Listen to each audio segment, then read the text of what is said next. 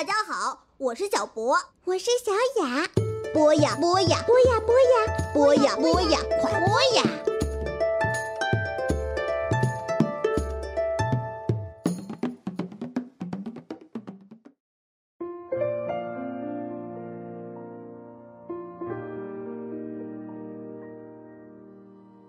小朋友们好，嗯，不知道该问候大家早上好还是晚上好，因为有的小朋友会在早上来，呃，听鹏鹏哥哥唠叨，也有的小朋友会在晚上睡觉之前听鹏鹏哥哥讲的这个成语里的文物。今天呢，效果可能并不是那样好，因为我没有在录音棚里面录，而是在家里面拿手机给大家录的。还是接着我们的话题，讲的是成语里的文物。前面哎，我回过头来听，发现还是有些不太好的地方，但是期望着在后面的讲述当中能够讲得越来越好，小朋友们越来越喜欢。我们今天讲的这个成语呢，呃，其实生活当中也会用得到，但是和吃关系并不是那样的紧密。嗯，我们要给大家聊的是糟糠之妻。估计有小朋友可能听说过这个成语，赶紧想一想，这个成语到底讲的是什么样的意思呢？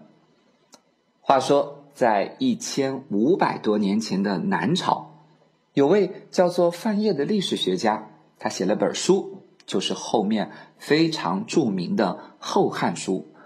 就是因为这本书，让我们有机会。去了解到东汉将近两百年的历史，我们成语“糟糠之妻”就来自于这本书。在东汉初年，有一个大臣，他的名字叫宋弘。这个人呢，有非常过人的才能，不仅如此，品德也很高尚，在朝堂上得到了光武帝的信任和器重。这位光武帝。啊，也就是这位皇帝，他有位姐姐叫胡杨公主。她的丈夫死了之后呢，他弟弟，也就是我们前面讲到的光武帝，就特别想给他这位姐姐找个可靠的人做驸马。想来想去，琢磨了半天，他觉得自己的大臣当中，这个叫宋弘的人是最合适的。哎，你看，既有才能，也有品德，而且。还是光武帝很信任的一个人。可是呢，宋弘早已经成家了，他有妻子。于是呢，在征得了姐姐的认可之后，光武帝呢就试探性的去问这个宋弘。有俗话说：“显贵了就可以换朋友，富有了就可以换妻子。”你觉得呢？宋弘很坚定的回答：“艰难的时候，我们结交的朋友是不能忘记的；共患难过的糟糠之妻不能抛弃。”后来呢，光武帝听了这番话，就打消了这次做媒人的念头，对宋弘也更加的敬重了。这个故事为我们带来的就是“糟糠之妻”这个成语。接下来我们一个字一个字看啊，主要是看“糟”和“糠”两个字。不知道小朋友们发现没有？让爸爸妈妈帮你把这个成语写出来，就会发现“糟”和“糠”都有一个“米”字旁。“糟”指的是酿酒之后留下来的渣子，比如说在《说文》当中就有这样的解释来解释“糟”，叫“糟酒子也”。古代的时候呢，糟也有用处，不是说呃这些渣子就没有用处了。比如说，可以作为牲口的饲料，在人很饿的时候，也可以当做食物来吃，嗯，用来应对饥荒。后来呢，人们也引申出来很多很多的意思。比如说，我们今天形容一件东西坏掉了，或者形容一件事情失败了，我们经常会用“糟”这个字。大家想到了吗？对，有糟糕、糟蹋、糟践，当然了，还有我们经常会听到的“你这个糟老头子”。嗯，糠本指的是谷物的子实，在去壳以后，经过工具加工，脱落掉的那层外层的表皮。鹏鹏哥哥小的时候，家里面种了几亩麦田啊，这些麦子需要加工，所以说有见到过这些东西。主要用于呢是家畜饲养的时候，它的一些饲料，因为这个东西呢比较粗糙，吃起来并不好吃，也是在饥荒的时候是给那些穷人们吃的。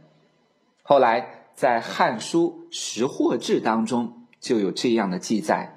贫者食糟糠，什么意思呢？说那些生活比较不好的贫穷的人吃的就是糟和糠。糟糠呢是属于粮食作物在加工的废料，但在古代的时候，很多吃不上饭的贫苦百姓却拿来充饥，所以人们用“糟糠之妻”这个成语来比喻这个妻子。和丈夫曾经一同共患难过。这里有两个小的知识点，想和我们的小朋友分享。第一个，和大家讲一讲粮食加工的半机械化时代。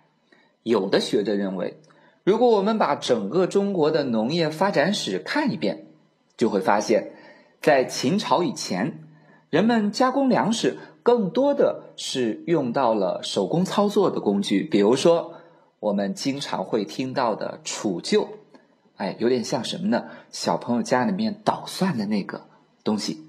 到了两千多年的秦汉之后，情况发生了很大的变化。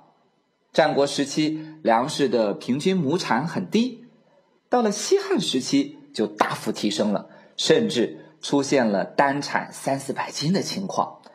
原来呢，我们去加工这些食物，单纯的是依靠人力。那现在这么大的产量，单纯依靠人力就很难去满足了。于是，很多半机械化的工具就被人们发明了出来。那第二个小知识点就是，怎样去给谷物的子实去去壳呢？我们前面讲到的杵臼，起初。是用两只手的力量来冲击石臼当中的谷物，来脱壳去糠的。后来，人们在木架的上面装了一根长长的杠杆儿，杠杆的一头呢装着石头制成的堆头，另外一头呢用于人工，他拿脚去踩它，利用身体不断的去踩，不断的去压它的重量。来冲击石臼当中的谷物，因为借助了我们身体的力量，所以这个办法效率就大大提高了。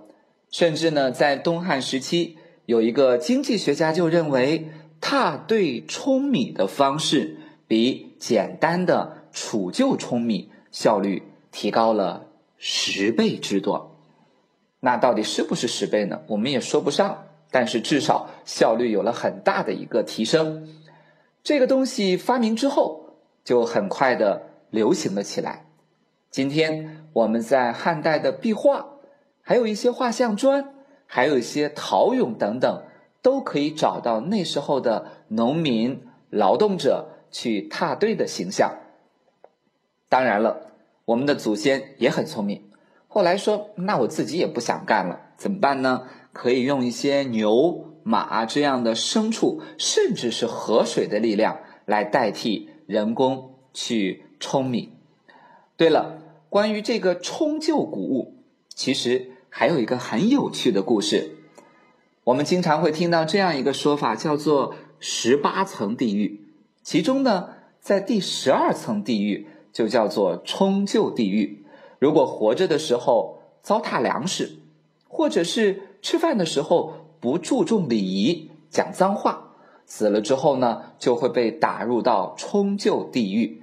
呃，所以记得我们要从明天开始，请小朋友们珍惜粮食，好好吃饭。好了，我们今天就和大家分享到这里。不知道大家听的这个声音的质量会不会好？呃，会不会有太多的杂音？黄毛哥哥争取在以后的节目当中。